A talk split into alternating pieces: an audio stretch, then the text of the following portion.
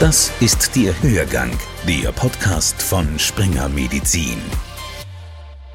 Herzlich willkommen zu einem Hörgang ganz im Zeichen der Ärztekammerwahl in Niederösterreich. Mein Name ist Martin Burger. Ich begrüße Sie. In Niederösterreich geht eine Ära zu Ende. Christoph Reisner, der seit 2007 an der Spitze der Ärztekammer gestanden ist, hat dieses Mal nicht mehr kandidiert. Sein Nachfolger heißt Harald Schlögl. Der HNO-Arzt aus Mödling wurde nach einigem Gerangel zwischen den Fraktionen zum neuen Chef der Landesärztekammer gewählt. Vor kurzem hat er sein Arbeitsprogramm präsentiert. Um Medizinern die Niederlassung schmackhaft zu machen, fordert Schlögel die Wiedereinführung des Gemeindearztes und die Medikamentenausgabe in den Ordinationen. Im eigenen Haus der Ärztekammer für Niederösterreich hat Schlögel ebenfalls einiges zu tun. Die Wahlbeteiligung war einigermaßen überschaubar. Daher startet Schlögel jetzt nach eigenem Bekunden eine Wählerrückholaktion. Dr. Harald Schlögel ist Gast in diesem Hörgang. Herr Dr. Schlögl, Sie sind selbst sehr unzufrieden mit der jüngsten Wahlbeteiligung, die jedenfalls unter 50 Prozent liegt. Woher kommt dieser Vertrauensverlust Ihrer Meinung nach und wie wollen Sie reagieren? Wir haben bei den Turnusärzten eine Wahlbeteiligung, wenn ich es richtig habe, von unter 30 Prozent. Wir haben bei den angestellten Ärzten insgesamt eine Wahlbeteiligung von knapp 37 Prozent, im Angestelltenbereich, äh, im niedergelassenen Bereich von 57 Prozent. Das heißt, man sieht hier schon eine ganz klare Kluft, dass die Bedeutung, äh, die Wahrnehmung der Ärztekammer im niedergelassenen Bereich eine, eine deutlich größere ist als im Angestelltenbereich. Ich darf vielleicht auch, auch hier Rosen streuen meinen Vorgängern. Es wurde in den letzten Jahren gerade im Angestelltenbereich sehr, sehr viel erreicht. Es konnte ein, ein äh, Gehaltsschema erarbeitet werden, das wirklich herzeigbar ist, das jetzt schon in die Jahre gekommen ist, keine Frage, wo es vielleicht auch den einen oder anderen gegeben ist, der durch den Rost gefallen ist, aber das also herzeigbar ist. Das gehört nachverhandelt, haben wir schon auch in, in, in der Agenda. Im niedergelassenen Bereich sind die Herausforderungen vielfältiger, sind weitaus näher, weitaus direkter zu spüren. Und es wird einfach jetzt auch unser Job sein, den Kolleginnen und Kollegen sowohl im Krankenhaus als auch in der Niederlassung klarzumachen, dass wir ihre Vertreter sind. Wir sind nicht besser oder schöner oder sonstiges als sie, sondern wir sind einfach diejenigen, die sagen, wir machen jetzt den Job. Wir wollen jetzt für euch da sein und wollen in Zusammenarbeit mit Politik, mit äh, Sozialversicherung, vielleicht auch mit der Wirtschaft hier arbeiten. Und das wollen wir zum Teil auch vor Ort. Das ist ein ganz ein wesentlicher Punkt, dass wir als Kammer uns jetzt nicht hier in der Wieblinger Straße treffen, sondern auch tatsächlich vor Ort bei Bezirksärzteversammlungen, bei Krankenhausversammlungen auch angreifbar hier sind und hier uns auch die Informationen holen und sagen, was fordert ihr von uns? Was erwartet ihr eigentlich? Was wollt ihr eigentlich? Sie haben den niedergelassenen Bereich angesprochen. Das ist sicher eine Ihrer Schwerpunkte in den kommenden Jahren. Was haben Sie sich da konkret vorgenommen? Im niedergelassenen Bereich haben wir das Problem mit den nicht besetzten Stellen. Der Kassenärztemangel ist eine Katastrophe. Ich habe immer wieder auch gesagt, es kann nicht sein, dass wir in der Landeshauptstadt keinen einzigen Kassenvertragsarzt für Pädiatrie mehr haben, keinen Kinderarzt mehr haben. Hier gehören auch neue Modelle angedacht äh, in der Peripherie für die Allgemeinmedizin, was auch ganz große Lücken gibt mittlerweile. Muss man überlegen, ob man hier nicht auch finanzielle Anreize schafft. Äh, das Dispensierrecht für alle ist immer wieder auch eine Forderung, die von der Ärztekammer erhoben wird. Die äh, Etablierung bzw. Neustrukturierung der Hausapothekenregelung. Es gibt auf lokaler Ebene oft sehr, sehr gute Möglichkeiten von den niedergelassenen Ärztinnen und Ärzten mit der lokalen Apotheke hier eine Medikamenten, ein Medikamentendepot zu haben oder Medikamente zur Verfügung zu stellen stellen. Also hier gilt es wirklich, praktikable Lösungen anzubieten und nicht starr am Gesetz festzuhalten. Wie stehen Sie zu der Idee, die vom Wiener Gesundheitsstadtrat Peter Hacker stammt, dass man nämlich junge Ärzte fix einige Jahre an ein Spital bindet? Äh, ich stelle fest, im niedergelassenen Bereich, wir brauchen wirklich eine Attraktivierung des Kassenvertrages. Wir müssen hier versuchen, Einschränkungen, seien es jetzt Limits oder seien es irgendwelche Fachbegrenzungen wegzubekommen, um den Patienten vor Ort wirklich eine gute, eine, eine adäquate, eine entsprechende ärztliche Versorgung auch gewährleisten zu können. Die Vorschläge jetzt hier mit irgendwelchen Knebelverträgen oder so Ärzte bewusst im Land zu binden, das erinnert mich auch ein bisschen an die Impfpflicht. Also sobald einmal irgendwo Zwang und Pflicht ausgesprochen wird, regt sich automatisch Widerstand. Ich glaube, es wäre sinnvoller, hier gezielt an die einzelnen Kollegen heranzutreten und ein Angebot zu machen, zu sagen, hier gibt es einen Kassenvertrag, hier gibt es eine Anstellung.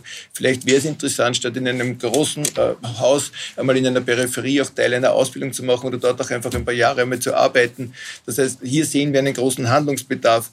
Des Weiteren, ich habe es schon gesagt, möchte ich noch einmal zusammenfassen, Gemeindearzt für mich, glaube ich, war das eine Struktur vor 25 Jahren, die doch auch eine wirtschaftliche, eine wirtschaftliche Basis dargestellt hat, dass die Kollegen gerade in der Peripherie, in kleinen Gemeinden jetzt nicht von den Honoraren leben mussten, weil die also in, in manchen Bereichen wirklich leider noch immer beschämend sind sondern die einfach ein wirtschaftliches Auslangen gefunden haben. Mit dem Wegfall der Hausapotheke wurde damit äh, ein, ein wirklich ein großes Problem in der niedergelassenen, im niedergelassenen Bereich geschaffen.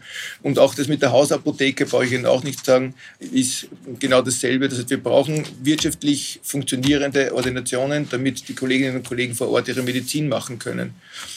Im Angestelltenbereich ist es nach wie vor Usus, dass es Kettenverträge gibt, dass nur bedingte Verträge abgeschlossen werden, auch nach erfolgter Ausbildung auf ein Jahr, auf zwei Jahre befristet. Ich glaube, wenn man eine sechsjährige Fachausbildung macht oder den dreijährigen Turnus zum Allgemeinmediziner macht, dann kann man schon abschätzen, ob die Kollegin, ob der Kollege in das Team hineinpasst und dann sollte eigentlich ein unbefristeter Vertrag eine Selbstverständlichkeit sein, weil sonst ist ja eigentlich die Ausbildung selbst nichts wert oder wird hier diskreditiert. Ein anderer Vorschlag, der aus der ÖGK, der österreichischen Gesundheitskasse, kommt, lautet, den Wahlärzten Kassenverträge anzubieten. Und wenn sie die nicht wollen, dann gelten sie eben als Privatärzte. Was meinen Sie dazu? Finde, die Wahlärzte haben sich über die letzten Jahre wirklich zu, einem, zu einer Säule auch in der medizinischen Versorgung entwickelt. Wenn ich keinen Kassenarzt mehr habe, dann muss man sich auch fragen, warum flüchten die Kassenärzte jetzt in das Wahlarztsystem? Ich finde hier, dass eine Attraktivierung des Kassenarztes eindeutig an der Zeit ist. Es ist dringend notwendig, hier etwas zu tun, weil die, der Bedarf an medizinischer Versorgung ist eindeutig da und es sollte hier das Angebot möglichst niederschwellig auch der Bevölkerung zur Verfügung stehen. Dafür möchte ich mit meinem Team einstellen und dafür möchte ich auch garantieren. Was bräuchte es jetzt also genau, damit eine Kassenstelle kein Ladenhüter wird? Mehr Geld?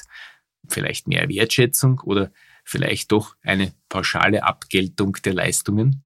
Ich nenne es eben die Attraktivierung des Kassenvertrages. Ein Kassenvertrag ist nicht einfach nur die Bezahlung einer Leistung, sondern ein Kassenvertrag ist auch die Möglichkeit, das medizinische Wissen, das man sich in der Fachausbildung oder in der allgemeinen Medizinausbildung angeeignet hat, auch umsetzen zu können. Und hier gibt es einfach manche Leistungen, die sind schlicht und ergreifend unrentabel. Wir kennen die Probleme, die wir zum Beispiel mit den Endoskopien haben, mit den Kolonoskopien, die noch immer im niedergelassenen Bereich anders honoriert werden als im Angestelltenbereich und die also mit Mühe kostendeckend sind, wo immer wieder auch Diskussionen hier äh, geführt werden. Das heißt, das ist eine, eine Schlagwort Modernisierung des Kassenvertrages, des Honorarkataloges ist sicherlich anzustreben. Wir haben jetzt ja die Zusammenlegung der Kassen vor, wenn ich mich nicht täusche, zweieinhalb Jahren etwa durchgeführt. Das, was jetzt gilt, ist auch die Leistungen zu harmonisieren österreichweit und dem sollte dann irgendwann einmal auch die Harmonisierung der Honorare folgen. Das ist nicht einzusehen, warum die Leistung am Bodensee und am Neusiedlersee unterschiedlich honoriert werden. Was die einzelnen Fächer angeht, ist es so, dass wir die sogenannten Mangelfächer, die also als solche streng gesetzlich genommen äh, nicht vielleicht nicht deklariert sind, aber wir haben einfach Fächer, wo wir wissen, dass in den nächsten Jahren, wenn ich mein Fach HNO hernehme, wir wissen, in zehn Jahren gehen 50 Prozent der Kassen jetzt in Pension. Und das sind bei ich glaube 43 Kassenvertragsärzte haben wir momentan für HNO, sind dann etwa 20 Kolleginnen und Kollegen. Und ich suche selbst seit Jahren Vertreter in meiner Ordination, wo ich sage, ich möchte dann irgendwann einmal vielleicht diese Ordination übergeben und es, es, es scheitert einfach an der Unattraktivität. Die Vorbereitungen auf den dritten Corona-Herbst sind dem Vernehmen nach im Laufen. Wie stehen Sie zur Impfpflicht, die ja derzeit nur ausgesetzt ist und im Herbst vermutlich wiederkehrt? Das Thema der Impfpflicht ist eines, wo ich als Arzt einmal grundsätzlich sage, äh, auch hier ist der Mangel des Vertrauens das Wesentliche. Ich brauche dort Pflicht, wo kein Vertrauen da ist. Und wenn ich an meine Kindheit denke, wenn, der, wenn unser Hausarzt gesagt hat, der Bub, Bub gehört Mandeln operiert, dann ist gar nicht viel darüber geredet worden, da sind die Mandeln operiert worden. Und dieses Urvertrauen in den Hausarzt, das ist jetzt, und da kann man jetzt gesellschaftspolitisch gut philosophieren, durch Dr. Google und sonstiges, finde ich wesentlich erschüttert. Auch zu mir in die Ordination kommen immer, wieder Patienten mit Ausdrucken, die mir sagen, ich habe das, weil ich habe die und die Symptome und dann muss man halt darauf hinweisen, dass das doch nicht die seltenste Erkrankung der Welt ist, sondern womöglich ein banaler Schnupfen. Das heißt, dieses Vertrauen der Patientinnen und Patienten in den Hausarzt, die Hausärztin, in den behandelnden Arzt, das gilt es wiederherzustellen. Und diese Pflicht als Notlösung, sage ich einmal, der Politik ist vielleicht bis zu einem gewissen Grad verständlich, aber ich vertraue doch mehr darauf, dass wenn wir dieses Vertrauen wiedergewinnen, dass wir dann mit Sachargumenten, mit Risikoabwägungen, mit Beratung, und damit sind wir wieder bei dem Problem, dass zum Teil diese Beratung nicht bezahlt wird, weil es also viel Zeit kostet und so weiter, dass wir hier, glaube ich, weit, weit mehr erreichen. Wie schwer tun Sie sich mit impfkritischen Ärzten und mit MFG-Wählern? Naja, wir haben einen Sitz im Vorstand mit dem Kollegen Schuller als MFG. Ich sehe auch MFG mit knapp 10 Prozent der Wählerstimmen als klaren Auftrag. Es ist ja doch offensichtlich die, die Unzufriedenheit der Kolleginnen und Kollegen, auch was vielleicht das ein oder andere Statement der Ärztekammer angeht, nicht gut angekommen. Die Kollegen haben sich auch hier vielleicht nicht gut vertreten gefühlt und sagen, wir haben hier ein Problem, wir haben eine Fragestellung, die wurde nicht in, in unserem Sinne demokratisch gelöst. Da vielleicht für mich persönlich sagen, ich habe äh, gleich am Wahltag dezidiert eine Koalition mit der MFG ausgeschlossen, weil äh, jetzt nicht von den handelnden Personen her, aber rein von der, von der politischen, vom politischen Auftreten her, ich mich da nicht wohlfühle. Das ist also eine, eine Gruppierung, die ich akzeptiere als Demokrat, das ist überhaupt keine Frage, aber wo ich mich jetzt in einer Koalition selbst nicht wohlfühlen würde. Aber es ist absolut zu respektieren. Es sind knapp 10 Prozent äh, der Kolleginnen und Kollegen der Wähler, also jeder Zehnte hat die MFG gewählt. Hier gilt es eben ein offenes Ohr zu haben. Und ich habe auch schon einen Termin mit den Vertretern der MFG terminisiert, wo ich sage, bitte bringt eure Anliegen vor. Ich möchte mal euch kennenlernen, möchte mal wissen, was, was, was kann man hier vielleicht umsetzen, was sind Ideen, die mich auch aufnehmen kann. Christoph Reisner war sehr lange im Amt, hat das Amt sicher geprägt. Wie möchte es Harald Schlögl anlegen? Ist so, dass Präsident Reisner in 15 Jahren natürlich sehr, sehr viele Sachen umgesetzt hat. Sowohl intern hier in der Kammer neue Strukturen aufgebaut hat, modernisiert auch den, den, den ganzen Büroapparat, aber auch draußen einfach ein, ein Bild geschaffen hat, wo ich jetzt einfach versuche, mit meiner Persönlichkeit vielleicht ein anderes Bild auch, auch darzustellen. Das heißt, meine Intention ist einfach auch wirklich vor Ort zu sein das ist vielleicht das, wesentlichste Unterscheidungsmerkmal, das ich jetzt hier habe, dass ich, äh, ich habe keine drei Stunden gewählt, schon die ersten Anfragen vom Patienten, vom Patienten gehabt, die sagen, ja, neu gewählter Präsident, ich habe das und das Problem. Und ich glaube, das ist authentisch und so, so möchte ich das auch anlegen, so möchte ich das auch machen. Das Dispensierrecht der Ärzte ist eine alte Forderung der Kammer. Sie sind ein Verfechter der ärztlichen Hausapotheke am Land, nicht zuletzt ja aus ökonomischen Gründen. Gibt es da einen neuen Anlauf unter Ihrer Ägide? Das ist ja eines der zentralen Themen von meinem Vorgänger Präsident Reisner gewesen, der sagt, es kann nicht sein, dass gängige Medikamente vom Arzt, die eigentlich immer wieder abgegeben werden, über den Umweg Rezept in der Apotheke gehandelt wird. Es gibt immer wieder auch Patienten, die einfach auch nicht in der Lage sind oder die Probleme haben, diesen Weg auch auf sich zu nehmen, rein vom Körperlichen auch her. Das heißt, ich weiß von, von Kolleginnen und Kollegen, die mit der Apotheke so eine Abmachung haben, wo hier ein kleines Depot in der Ordination liegt, dass äh, Medikamente vom Arzt direkt eben abgegeben werden, die Rezepte dann an die Apotheke weitergereicht werden und die Abrechnung, die Abwicklung dann über die Apotheke erfolgt. Das heißt, hier wird im Kleinen schon dieses sogenannte Dispensierrecht abgehandelt. Im Großen die Hausapotheke, hier hat es ja von, von Kollegen Geppert, den ich hier erwähnen möchte, jahrzehntelang den Kampf dagegen gegeben, dass die ärztliche Hausapotheke äh, ganz starken äh, Beschränkungen äh, unterliegt. Sie kennen diese Kilometerregelung, die hier, die hier ist. Und ich kann mich noch gut erinnern an die, an die Apotheke in Paudorf zwischen Furt und Baudorf am Göttweiger Berg, wo ein, ein Container direkt am Berg um der Bergkuppe aufgestellt wurde, weil das genau die Meter waren, die eben von der anderen Apotheke entfernt entfernt werden mussten, aber noch innerhalb des Bereiches vom Kollegen Skorians. Also hier hat es wirklich ganz obskure äh, Szenarien gegeben.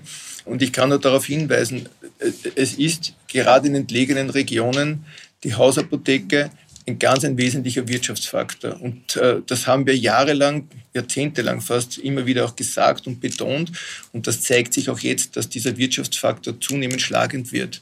Die Gemeinden, in denen wir keine Ärzte mehr finden, weil sie sagen, es rechnet sich wirtschaftlich nicht, die nehmen monatlich zu.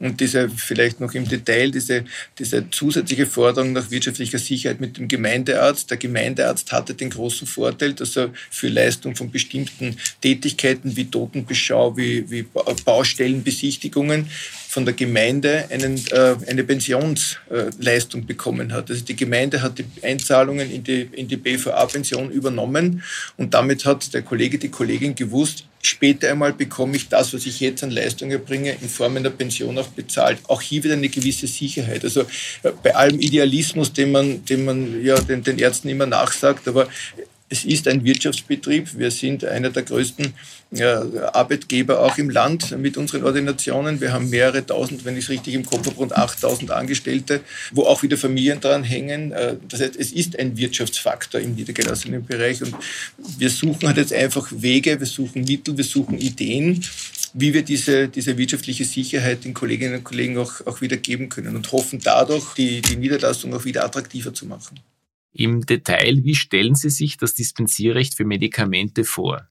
Ich glaube, dass man entweder gängige Medikamente definiert oder aber dann eben, ob es Dauermedikamente sind. Aber wenn ich zum Beispiel das Parkimet jetzt hernehme, also ein, ein absolut gängiges äh, Medikament gegen Schmerzen, gegen Schwellung, gegen Entzündung, warum soll das nicht auch abgegeben werden können? Also hier soll gar kein Angriff auf die Apothekerkammer jetzt hier daraus konstruiert werden, sondern es ist einfach nur ein Andenken einer, einer neuen Möglichkeit, um eben diesen drohen, diese drohende Vereinsamung in der, in der, vor allem in der Peripherie halt hier entgegenzuwirken. Wären Sie für die Wiedereinführung des Gemeindearztes in Niederösterreich? Äh, aus dem Bauch heraus ja. Ich glaube, das wäre eine sehr gute Maßnahme. Hier werde ich mit Sicherheit auch mit der Frau Landeshauptfrau Mikl-Leitner Kontakt nehmen und auch, auch, reden, dass ich sage, es ist wirklich auch im gemeinsamen Interesse. Weil gerade die Regionalisierung ist ja der Politik ein ganz wesentliches Thema und ich habe schon vor vielen Jahren gesagt, wenn man sich die Gemeinden so anschaut, das ist der, der, der Kreisler ist weg, es ist das Postamt ist weg, die Polizeistation ist ausgelaufen und irgendwann einmal wird auch der Gemeindearzt weg sein. Und dann haben wir zwar schöne Flecken im, im Waldviertel oder im Bilachtal drinnen, aber wir haben keine Infrastruktur mehr dort. Dann wird es wahrscheinlich die Schulen auch nicht mehr geben. Also ich glaube, hier ist es im gemeinsamen Interesse, gerade auch der Politik, dass man sagt, wir wollen die Regionen stärken. Wie ist das Verhältnis zum ebenfalls neuen Wiener Ärztekammerpräsidenten Johannes Steinhardt? In Anknüpfung daran, sowohl der Kollege Steinert als auch ich sind ja wirklich schon sehr lange hier kammerpolitisch tätig und ich kenne den Hannes Steinert noch aus den, glaube ich, aus den 90er Jahren. Da war er in Wien, Kuren, Obmann oder so etwas. Nein, selbstverständlich gibt es hier Connections und wir haben ja, wenn Sie so wollen, ein großes Vorbild mit dem Bürgermeister Häupl und dem Altlandeshauptmann Bröll, die ja auch wirklich sehr gut zueinander gefunden haben. Ich schätze den Hannes Steinert sehr. Er ist wirklich ein, ein absolut versierter, ein, auch ein sehr durchschlagskräftiger, auch zum Teil ein sehr lauter Kollege. Wir haben unmittelbar nach meiner, aber auch nach seiner Wahl natürlich äh, Kontakt gehabt miteinander. Also ich sehe dem Ganzen wirklich mit sehr, sehr großer Freude entgegen, weil so wie mir es ja hier gelungen ist, ein, ein sehr, sehr schlagkräftiges, ein junges, ein weibliches Team aufzustellen, hoffe ich, dass er mit seiner, mit seiner Power und jetzt äh, mit seinen, mit den äh, Kolleginnen und Kollegen auch in Wien dasselbe auf die Beine stellt. Also ich glaube, da kann wirklich was weitergehen. Beide Koalitionen, die in Wien und die in Niederösterreich umfassen etliche kleine Listen. Werden sie die ganze Periode durchhalten? Bauerin, wer mich kennt, weiß, dass ich also der gelebte Teamplayer überhaupt bin. Und wie man es ja auch sieht, hier mit dem Kollegen Valenti, ich habe sofort, also noch am Wahltag, habe ich ja mit, mit, mit einzelnen Proponenten auch der anderen Fraktionen schon Gespräche geführt und ich, ich sehe mich hier wirklich absolut als ein Vertreter aller Ärztinnen und Ärzte. Also diese Botschaft soll bitte ankommen. Ich habe überhaupt nichts davon, wenn ich jetzt in irgendeiner Form selbst einen Keil aktiv hineintreibe zwischen niedergelassenen Angestellten, zwischen politischen Richtungen oder wie auch immer. Das heißt, meine Hand ist wirklich ausgestreckt. Ich lade alle, die aktiv in der Kammer dabei sein wollen, die aktiv etwas gestalten wollen, die neue Projekte wollen, ein, hier mitzuarbeiten. Ich gehe davon aus, dass, dass diese Einstellung auch den einen oder die andere überzeugt, hier wirklich mitzumachen. Und wie gesagt, bitte an den Daten und nicht nur an den Worten uns dann zu messen. Das Präsidium der Ärztekammer für Niederösterreich umfasst neben Harald Schlögl noch drei Vizepräsidenten, den Orthopäden Dr. Andreas Zeitelberger, die Kurienobfrau der niedergelassenen Ärzte, die Allgemeinmedizinerin Dr. Martina Hasenhündel und den Obmann der Kurie der angestellten Ärzte, den Anästhesisten Dr. Wolfgang Valentich. Das Team des Hörgangs, Martin Burger am Mikrofon und Martin Geisler an den Reglern, sagt Adieu, bis nächste Woche. Hörgang, der Podcast von Springer Medizin. Springer Medizin.